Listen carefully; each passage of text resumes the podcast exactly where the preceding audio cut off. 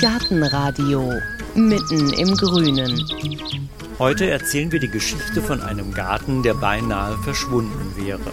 Wenn sich nicht an einem sonnigen Tag vor fast 30 Jahren drei Frauen in diesen Garten geschlichen hätten. Sie fanden ein verwunschenes Paradies mit Obstwiesen und Rosenbüschen, mit gewundenen Wegen und löchrigen Glashäusern, durch die die Weinreben wuchsen, und das alles mitten in Hamburg. Schon ein paar Jahre war dieser Garten verlassen. Er hatte drei Schwestern gehört, die testamentarisch verfügt hatten, der Garten soll erhalten bleiben. Aber ihr Anliegen schien zu scheitern. Schon bald sollten die Bagger anrollen, um eine Wohnsiedlung auf dem 8000 Quadratmeter großen Gelände zu bauen. Eine von den drei Schwestern, denen der Garten gehörte, hieß Alma de Legel. Vor 130 Jahren wurde sie in Hamburg geboren und sie ist nicht nur in diesem Garten aufgewachsen, sie hat auch ein Buch über diesen Garten geschrieben. Pünktlich zu ihrem runden Geburtstag ist dieses Buch mit dem Titel Ein Garten bei Mattes und Seitz neu aufgelegt worden. Vor der Haustür hinten ging der Weg nicht geradewegs über den Bleichplatz hinüber zum Mittelgarten, sondern er bog rechts ab. Diesen ganzen Weg entlang, vom Haus bis durch den Mittelgarten, hatte der Vater Zwetschgenbäume gepflanzt, die so eigentlich eine Verbindung des Hauses vorn mit dem Obstgarten hinten herstellten. Es hätte Alma der Legel sicher gefreut, wenn sie wüsste, dass ausgerechnet eine Lesung aus ihrem Buch vor fast 30 Jahren die drei Frauen dazu bewegte, über den Gartenzaun zu klettern. Denn als die mitten in dieser Gartenidylle standen, beschlossen sie, einen Verein zu gründen, um diesen bedrohten Garten zu retten. Das ist, zumindest zum Teil, gelungen. Etwa ein Viertel des 8000 Quadratmeter großen Gartens konnte erhalten werden und auch den Verein gibt es noch. Gesellschaft zur Förderung der Gartenkultur, kurz Gartengesellschaft heißt er. Ob heute noch Gärten gerettet werden müssen, was man unter Gartenkultur versteht und was das Besondere an Alma de Legel und ihrem Garten ist, das wollte Heike wissen und ist dorthin gefahren, wo alles begann, in den Alma der Legelgarten in Hamburg-Eppendorf. Man sollte meinen, ein Garten, dem ein ganzes Buch gewidmet ist und der mittlerweile Naturdenkmal ist, wäre eine bekannte Größe in Hamburg-Eppendorf. Fehlanzeige. Den Garten kennt kein Mensch. Nicht mal der Mann im Blumenladen nur ein paar hundert Meter weiter kann mir weiterhelfen, als ich nach dem Weg frage. Man kann sich hier so ein Naturdenkmal auch nur schwer vorstellen. Die Bebauung ist dicht und auf einer vierspurigen Ausfahrtsstraße donnern LKW an LKW vorbei. Aber als ich einen Durchgang durch einen Wohnblock passiert habe, wird es ruhiger. In den Hinterhofgärten zwitschern Vögel, eine Kirche leuchtet weiß durch hohe Bäume und dann, hinter einem Spielplatz, endlich ein Wegweiser, Alma der Lägelgarten, nach links. Als ich am hölzernen Gartentor stehe und einen ersten Blick hineinwerfe, beginnt es zu regnen und ich bin ein bisschen erstaunt. Da ist eine Narzissenwiese, auf der zwei knorrige Obstbäume stehen. Eine Reihe grüner Bienenstöcke ist zu sehen, am Rand ein heller Kiesweg und ein paar Holzbänke und Hinweistafeln. Das ist das Gartenparadies, das vor fast 30 Jahren Martina Naht-Esser, Uli Gröttrup und Anke Kubier dazu bewogen hat, einen Verein zu seiner Rettung zu gründen? Und während ich mich das gerade frage, kommt die langjährige Präsidentin der Gartengesellschaft, Gabriele Schabel-Mader, mit energischen Schritten, in Regenjacke und mit blauem Regenhut um die Ecke. Wo ist denn eigentlich der Zaun, wo damals die drei Frauen drüber geklettert sind? Den gibt's mit Sicherheit nicht mehr, weil das weiter vorne gewesen ist. Das ist ja dieses lange Grundstück gewesen. Vorne da stand ja das Haus. Und was übrig geblieben ist, ist hier eben dieser letzte Teil. Und ich nehme an, dass die von vorne gegangen sind. Aber damit hat alles auch für Ihre Gartengesellschaft angefangen. Genau so, richtig. Also diese Lesung, die es gab über das Buch da Ein Garten von Alma de Legel, wo sie eben diesen elterlichen Garten beschreibt. Und als dann die drei hörten, diesen Garten gibt es noch, aber er wird eben wohl abgerissen werden müssen, weil auch die Denkmalpflegebehörde dem ganzen Ensemble keinen Wert beimisst. Ja, haben sie gesagt, das müssen wir uns doch mal ansehen und haben das dann, es war dann Juni, also die Rosenblüten, die historischen Rosen und das war wohl wirklich wie ein Märchen. Und das war damals ein Riesengarten, 8000 Quadratmeter. Genau, 8000 Quadratmeter groß und so in der klassischen Aufteilung, wie diese Gärten hier oft sind, also so ein bürgerlicher Vorgarten und dann eben ein großer ländlicher Gemüsegarten und hinten die Obstwiese. Was noch zu sehen ist, ist einmal die Einfassungshecke aus Weißdorn, doppelreihige Hecke, die früher eben zum alten Wirtschaftsweg, der da lang führte, noch ging. Dann gibt es die Rubinien-Einfassung mit den alten Bäumen und wir haben auch noch einzelne alte Obstbäume. Und was also wirklich den Zauber ausmacht, sind also die Blumenzwiebelwiese, die da drunter ist. Also im Frühjahr geht das mit Märzenbechern los und Krokusse und jetzt eben Narzissen. Das war ein großer, schöner Garten. Was war denn sonst noch an dem Garten besonders und an dieser Frau? Also der Garten gehört zu den ältesten Zeugnissen der Reformarchitektur, Gartenarchitektur hier in Hamburg und ist 1888 angelegt worden. Das war ja so eine ganz neue Bewegung, also so dieses Selbstversorger-Dasein. Und die Frau selber ist eben aufgewachsen mit zwei Schwestern eben in dieser Atmosphäre, muss man sagen, und hat nachher eben als Lehrerin auch diese Ideen, also des Sozialen, auch umgesetzt, hat ihre Schüler mit hierher gebracht, hat also mit denen gegärtnert, hat den Kinderschutzbund gegründet, mitbegründet, war also auch politisch eine sehr, sehr engagierte Frau. Anke Kubier, die Kulturpolitikerin war, hat diesen Antrag gestellt, dieses Ganze unter Schutz zu stellen. Und es ist eben ein eingetragenes Naturdenkmal. Es gab damals, das wurde in diesem Prozess offensichtlich, die Gartendenkmalpflege noch nicht als eigenes Ressort. Und das kam dann dadurch in Gang.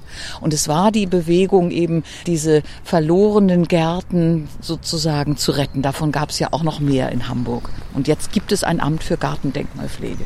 Die Gartenarchitektin zeigt auf ein paar originale Überreste des einzigen Gartens, auf den knorrigen Kirschbaum und auf die hüfthohe Azalee. Aber alles in allem, denke ich, sieht man hier erstmal nur eine ganz nette Parkanlage. Und warum ist es jetzt wichtig gewesen, ausgerechnet den Garten zu bewahren? Also vielleicht ist es einfach nur der Aufschrei, der sozusagen durch die Bevölkerung ging, als die hörten, so etwas hat keinen Wert. Und es ist vielleicht gar nicht das Entzücken selber hier, so wie schön ist das alles, so großartig ist er nicht mehr, aber er ist sozusagen ein Symbol. Ein Symbol dafür, wie vergänglich Gartenkultur ist und wie man sie dann einfach auch pflegen und retten muss. Es ist ja ein Fragment, was wir hier sehen.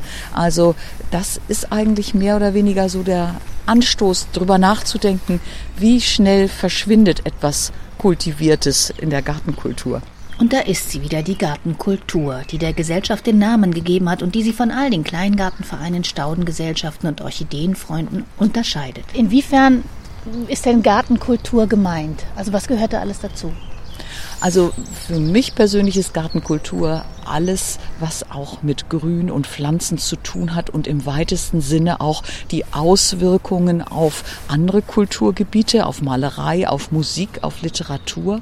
Und hier in diesem Sinne Gartenkultur meint in dem Garten Alma de Legel vor allem auch die Obstbaumkultur. Es ist ein sehr ausgeprägter Gemüsegarten gewesen. Die Rosensorten, historische Rosensorten sind also hier zu finden. Und es gab also einfach dieses Zusammenspiel, dass in einem Garten all diese Dinge gepflegt wurden. Und da klingelt plötzlich mein Handy. Hallo Frau Gese. Karin Gese ist am Apparat. Sie ist die Sprecherin des Hamburger Zweigs der Gartengesellschaft. Wo sind Sie denn? und hat sich zwischen Kirche und Spielplatz verirrt denn sie ist zum allerersten Mal im Garten von Alma der Lägel. Das ist er? Ja, genau. Das ist das der ist Rest. Ah, ja, okay. Vielleicht können wir ja einfach mal an den Plan gehen, dann kann man das nämlich so ein bisschen besser ja, erkennen. Ja. Ne? Gabriele Schabelmada führt uns zu einer der Schautafeln und zeigt auf einen gezeichneten Plan, der die verschiedenen Bereiche in dem ehemals langen, schmalen Garten zeigt. Das war also speziell auch die Mutter von Alma de Legel, die also gerne solche Brezelwege und ordentlich gehakte Flächen haben wollte und Diese Inselbeete mit den Rosen werden ja auch in dem mhm. Buch immer hm, beschrieben. Genau, ne? Das ja. ist also alles so hier gewesen. Und dann kommt eben hinten diese große Obstwiese mit ganz unterschiedlichen, auch sehr regionalen Sorten, die ja in Hamburg an ein Feinkostgeschäft verkauft wurden. Besonders unverschämt breitete sich hier der Kräuterbirnbaum aus, den wir auch sonst nicht zu den edlen unseres Gartens zählten. Seine Birnen wurden nicht einzeln gepflückt, sondern gefühllos geschüttelt, kamen reif und auch unreif hinunter und waren mal mehlig, mal saftig, von eigenartigem Kräutergeschmack. So beschreibt Alma del Egel es in ihrem Buch, das 1948 zum ersten Mal erschienen ist. Anke Kubier, die verstorbene Hamburger Kulturpolitikerin und eine der drei Frauen, die damals über den Zaun geklettert war, hatte das vergriffene Buch 1996 neu herausgebracht. Jetzt, zum 130. Geburtstag von Alma der Lägel, ist ihr Buch Ein Garten bei Mattes und Seitz neu aufgelegt worden.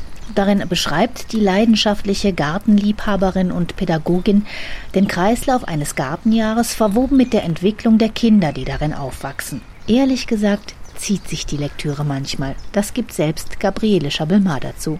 Also ich habe es ehrlicherweise schon mal ganz am Anfang gelesen, als ich Mitglied wurde. Und da hatte ich noch nicht so die Muße und den Sinn dafür. Das erschien mir zuerst unglaublich langatmig. Diese Beschreibung da von diesem Garten. Meine Güte nochmal. Es ist ein bisschen äh, jetzt durch die Arbeit in der Gartengesellschaft und dieses Bewusstsein, sich für diesen Garten auch einzusetzen oder für die Gartenkultur einzusetzen, da ist so ein bisschen erwacht. Da hat sich jemand einfach einfach mit Leidenschaft einem Thema gewidmet. Und dann konnte man das auch tatsächlich äh, besser lesen. Karin Gese, Sie nicken. War das bei Ihnen ähnlich? Ich habe es gar nicht zu Ende gelesen. Ich kann es nicht lesen. Das ist nicht meine Welt. Das ist mir zu kleinkariert. Ja. Ich bin in einer anderen Situation. Ich bin keine praktische Gärtnerin. Ich habe nur eine Terrasse. Aha, also egal, ob man Alma der Lägels Buch kennt und mag oder nicht, egal, ob man Gartenprofi ist oder selbst gar keinen Garten hat. In der Gartengesellschaft scheinen ganz unterschiedliche Menschen zu finden, was sie suchen. Immerhin 1000 Mitglieder gibt es mittlerweile bundesweit. Sie sind in regionalen Zweigen organisiert und bestimmen selbst, wie ihr Vereinsleben aussehen soll. Also es gibt große Unterschiede in den Zweigen. Ich habe ja die Zweige immer alle auch besucht und ich habe also so schon gemerkt, also zum Beispiel ist es ein Unterschied, ob man in Berlin ist oder in Zweigmitte um Göttingen herum. Berlin ist immer ein Zweig, ich nenne ihn immer meinen schicken Zweig. Die sind eben sehr zum Beispiel auch an der Besichtigung von Gärten interessiert, also an der Gartengeschichte, Gartenkultur, haben als schönes Format zum Beispiel auch die Besichtigung immer der Kunstgalerie äh, oder auch überhaupt einer Galerie und zum Thema Pflanzen. Und wenn man dann dagegen sieht, also einen Zweig Mitte, da sind zum Beispiel sehr viel mehr Ehepaare auch, die gemeinsam gärtnern, die also richtig auch dieses Gärtnerische dann so wissen wollen, lernen wollen, was über Bodenkunde und Dünger lernen wollen. Also das sind schon sehr unterschiedliche Gruppen und auch was also so ein alter Zweig wie Hamburg zum Beispiel oder bei Frankfurt, was die auch prägen, sind eben dieses soziale Miteinander. Also einfach sich freuen aufeinander bei den Treffen, weil man schon seit 20 Jahren miteinander befreundet ist. Wer auf das Programm der Zweige im Internet guckt, sieht tatsächlich, wie vielfältig es es ist.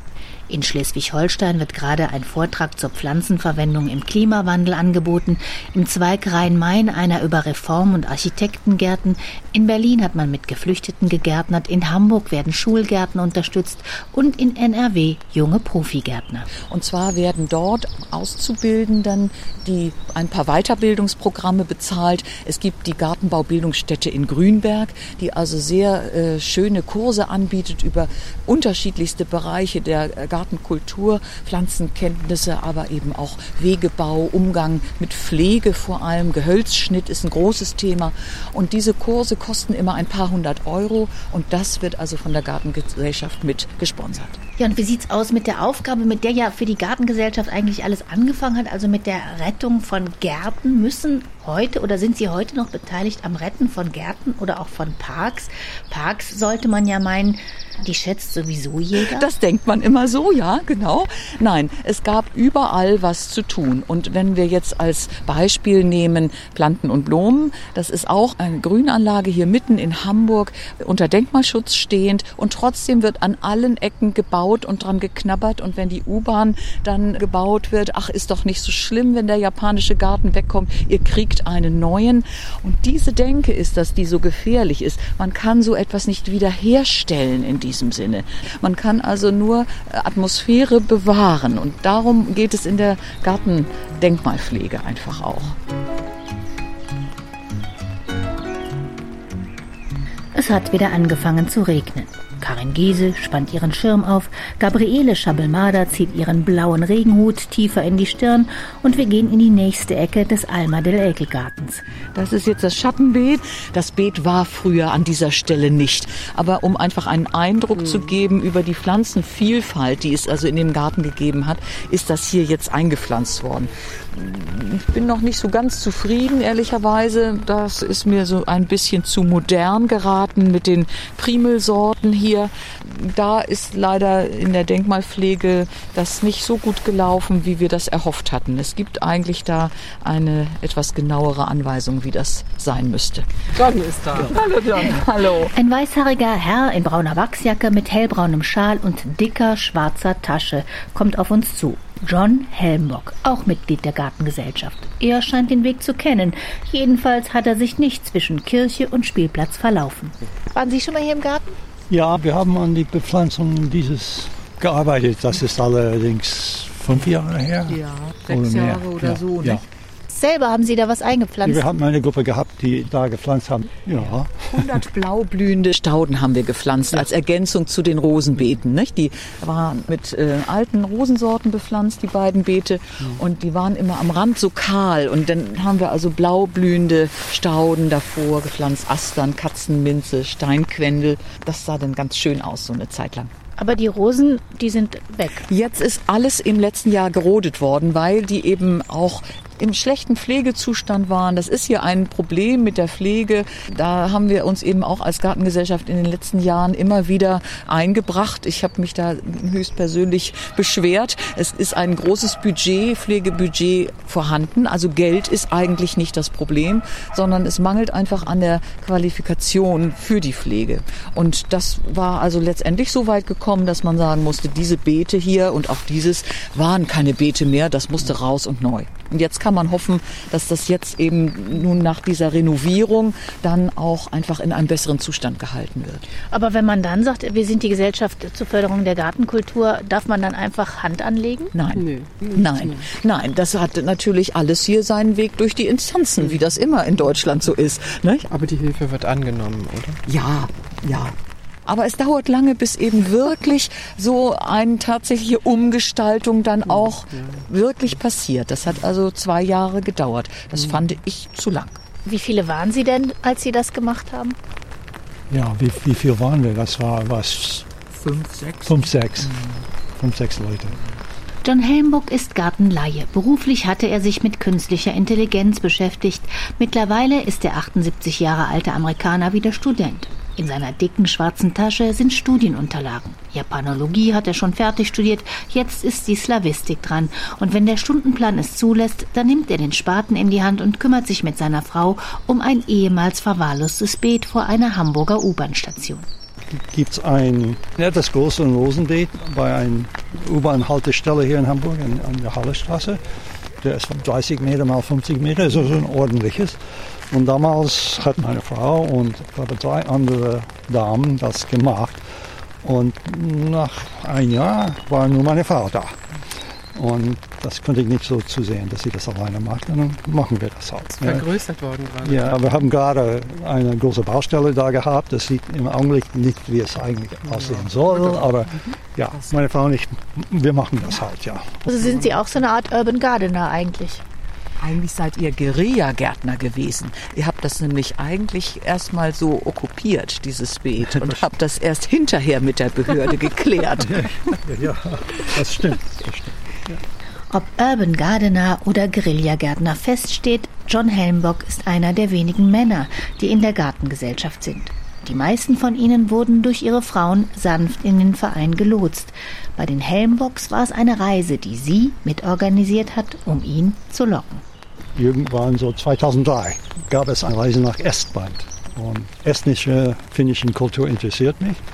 Und da bin ich eingetreten. Denn wer bei den Reisen zu Gärten in Estland, in der Normandie, in Cornwall oder an der Côte d'Azur dabei sein will, muss Mitglied sein. Karin Gese hat schon viele Reisen mitgemacht, denn es ist der besondere Mehrwert, der sie jedes Mal wieder die Koffer packen lässt. Ja, dieses, dieses Andersartige zu erfahren. Also gut, man geht gerne durch den Park und, und die Natur suche ich auch.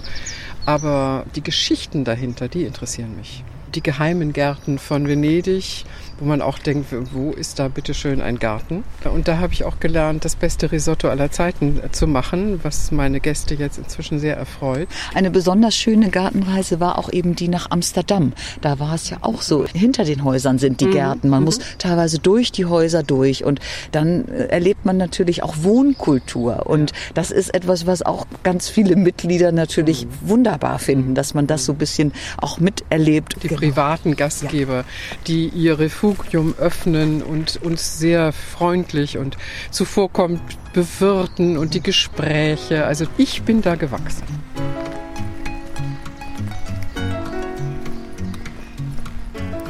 Apropos wachsen, das soll auch die Gartengesellschaft selbst. Warum ist es wichtig, dass die noch bekannter wird? Also je mehr Mitglieder wir haben, desto größer ist die Lobby für die Gärten. Die Gärten selber können sich nur zeigen, wir müssen für sie sprechen. Und wenn wir das erhalten wollen, dann müssen wir uns dafür einsetzen. Also es sind wirklich hauptsächlich ältere Leute, die sich mhm. interessieren. Wie kann man denn Jüngere vielleicht für das Thema mobilisieren? Also wenn wir das wüssten, dann hätten wir das nämlich schon gemacht. Daran arbeiten wir als Gartengesellschaft immer und versuchen da Formate zu finden, indem wir zum Beispiel eben Wochenendseminare auch mal anbieten für jemanden, der seinen Garten neu angelegt hat. Oder ja, versuchen eben auch Pflanzenkenntnisse zu vermitteln. Oder auch zum Beispiel ein ganz schönes Thema wäre die Besichtigung der Mitgliedergärten, weil man da so gut ins Gespräch kommt miteinander. Das äh, versuchen wir schon auch publik zu machen aber ist also tatsächlich eben auch so ein bisschen ein Schwachpunkt, dass die Mitglieder etwas älter sind, bedeutet auch, dass sie nicht mehr ganz so aktiv auf andere zugehen. In den Zweigen, wo die Mitglieder jünger sind, also in Mitte zum Beispiel oder auch eben in Oberbayern oder auch in Ostwestfalen, da ist also eine ganz andere Dynamik. Da ist also auch ein viel jüngeres Publikum. Und auch in der Spitze der Gartengesellschaft hat gerade ein Generationenwechsel stattgefunden. Gabriele Schabelmader hat ihr Amt als Präsidentin niedergelegt und ihre Wunschnachfolgerin mit ausgesucht. ja, es müsste doch jemand sein, der auch vom Fach ist, denn es sind doch häufiger mal Anfragen. Das muss man ja auch souverän beantworten können. Und ja, dann haben wir so überlegt, in welchen Zweigen, wen wir da haben wir da so. Und letztendlich fiel also dann die Wahl auf Friederike von Ehren und ich habe sie angerufen. Ich habe gedacht, sag nein, du hast keine Zeit. Und dann hat es mich interessiert und wir haben uns zum Tee getroffen und sie hat es ganz gut dargestellt, das Amt. Ortswechsel. Ein Café in der Mitte der Stadt. Hier treffe ich die neue Präsidentin, denn Friederike von Ehren hat schließlich doch Ja gesagt. Sie stammt aus einer Hamburger Baumschulendynastie, könnte man sagen. Schon in fünfter Generation ist man in ihrer Familie auf verschiedenste Weise im Gartenwesen unterwegs im Pflanzenhandel, in der Gartenplanung und jetzt in der Gartenkultur. Was genau ist denn für Sie Gartenkultur? Das ist für jeden sicherlich ein bisschen anders und das wird auch bei unseren Mitgliedern auch unterschiedlich gesehen und das ist aber auch gut so. Das sind historische Gartenanlagen, das sind auch heutige Gärten, das sind spontane Gärten, aber das Thema Grün, Pflanze, also alles, was der Mensch anlegt, was nicht wilde Natur ist, ist Garten. Da ist sie bei einer Herausforderung, die neu auf die Gesellschaft zugekommen ist. Die Gratwanderung zwischen Gartenkultur und dem Wunsch nach mehr Natur, vor allem in der Stadt. Da sind wir manchmal auch als Gartengesellschaft in der Gegenposition zu den, sage ich jetzt mal, ökologischen Verbänden, die nur die Natur in die Stadt haben wollen und die ungeordnete, freie, wilde Natur dort wachsen lassen wollen. Da sind wir schon auch als Gartengesellschaft und sagen, nein, das ist ein Gartenzeugnis der Zeit aus den 50ern, 70ern, 60er Jahren und wir möchten gerne, dass das in diesem Stil erhalten wird für die Nachwelt. Also das heißt, man muss sich nicht nur mit Bauvorhaben beschäftigen, die an Parks knabbern, sondern auch gucken, wie man denjenigen begegnet, die sagen, wir brauchen mehr Natur, also auch mehr heimische Pflanzen in unseren Grünanlagen? Ja, natürlich. Das ist ja heute ein großes Thema in Deutschland. Das, ja. Und ich finde schon das großartig, was die Pflanzensammler, die Englischen, zusammengesammelt haben. Und es ist ja auch eine europäische Kulturgeschichte, dass die, diese Sammler sind ja von Land zu Land gezogen und haben sich begeistert und was mitgebracht und das ausgepflanzt. Und das wächst ja auch hier. Also ich bin äh, da schon der Meinung, dass wir dafür uns einsetzen können, dass die Vielfalt in den Gärten und auch in der Stadt äh, erhalten bleiben soll. Wir brauchen das im Grunde auch, weil der Blütezeitenkalender soll verlängert werden und auch wenn wir sprechen über Insekten. Und wir haben bisher keine Untersuchung, äh, dass Insekten bestimmte Bäume meiden, sondern das ist nicht so. Es geht um die Blüten und auch die Vögel sind in allen Bäumen unterwegs. Und hier in Hamburg ist ja die Nutzung auch von den Parks ist ja auch ganz stark. Also es gibt also Bestrebungen in einzelnen Parks, dass da Blühwiesen entstehen, aber die Bevölkerung, die Menschen möchten spielen, Ball spielen, grillen, sich treffen, auf einer Decke sitzen, picknicken, mit ihren Hunden rausgehen. Also die möchten da nicht unbedingt abgesperrte Zonen haben, wo Schmetterlinge sind. Also da kommen also schon sich auch unterschiedliche Haltungen oder Ansprüche in Verhaltensweisen in die Quere. Und das sollte man etwas moderieren oder auch, dass es nicht so ausschließlich abläuft. Und was glauben Sie, was Alma der Lägel heute zu ihrer Arbeit, also zu der Arbeit der Gartengesellschaft sagen würde? Ich glaube, sie wäre begeistert, dass es so gewachsen ist und auch überregionale Zweige schon trägt. Das würde sie bestimmt begrüßen. Also wir begrünen auch Schulen und unterstützen Schulgärten.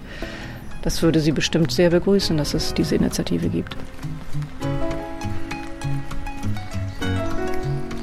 Zurück im Alma der Lägelgarten. Gabriele Schabelmada steht immer noch vor dem Schattenbeet und hat ihre Kamera gezückt.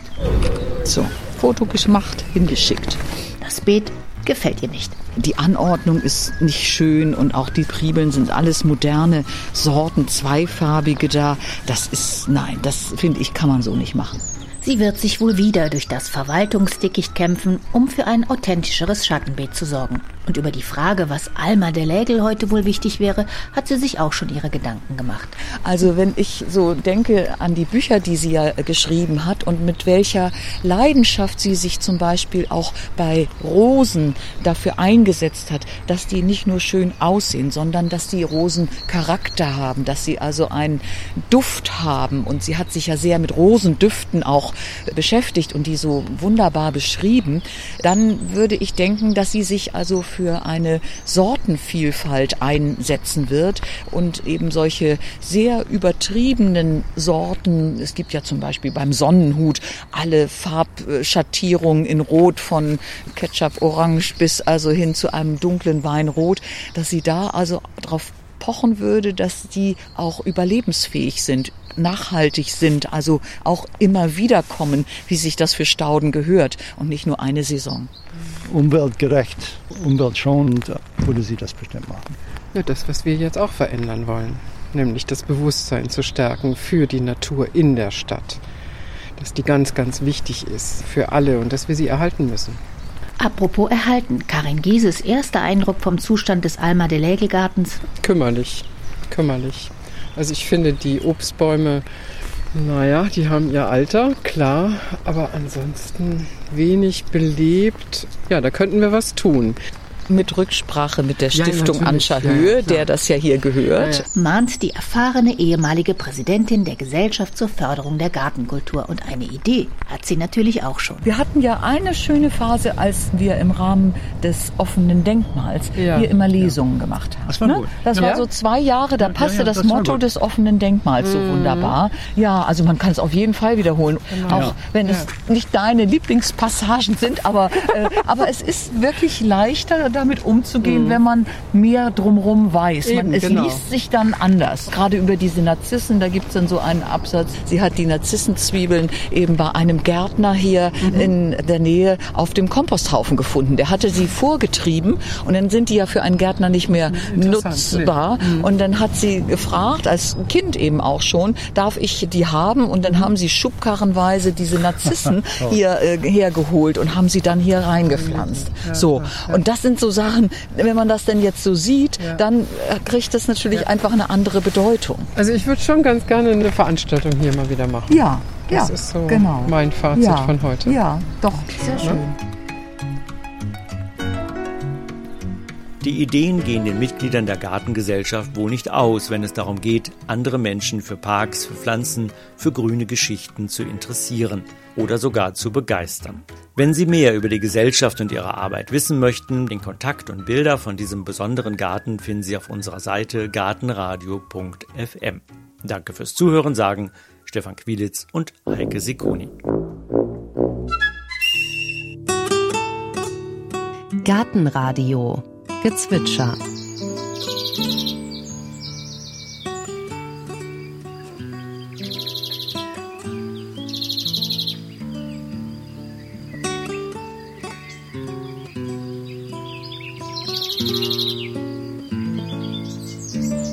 Das war die Zaunammer. In der nächsten Folge hören Sie Gartentipps vom Profi. Es wird ja jetzt wieder Sommer, man sitzt auf der Terrasse und zahlt für Tomaten und Mozzarella und Basilikum. Und es gibt natürlich viel mehr als nur die einfältige äh, Supermarkttomate, die nach nichts schmeckt und die auch irgendwie nicht besonders toll ist. Viel besser sind Wildtomaten, kleine, große, gelbe, rote, gestreifte. Es gibt so viele verschiedene Tomaten und alle schmecken wunderbar. Und im Mai ist die Zeit, um die Tomate nach draußen zu bringen, damit man drei, vier Wochen später schon die ersten Tomaten ernten kann.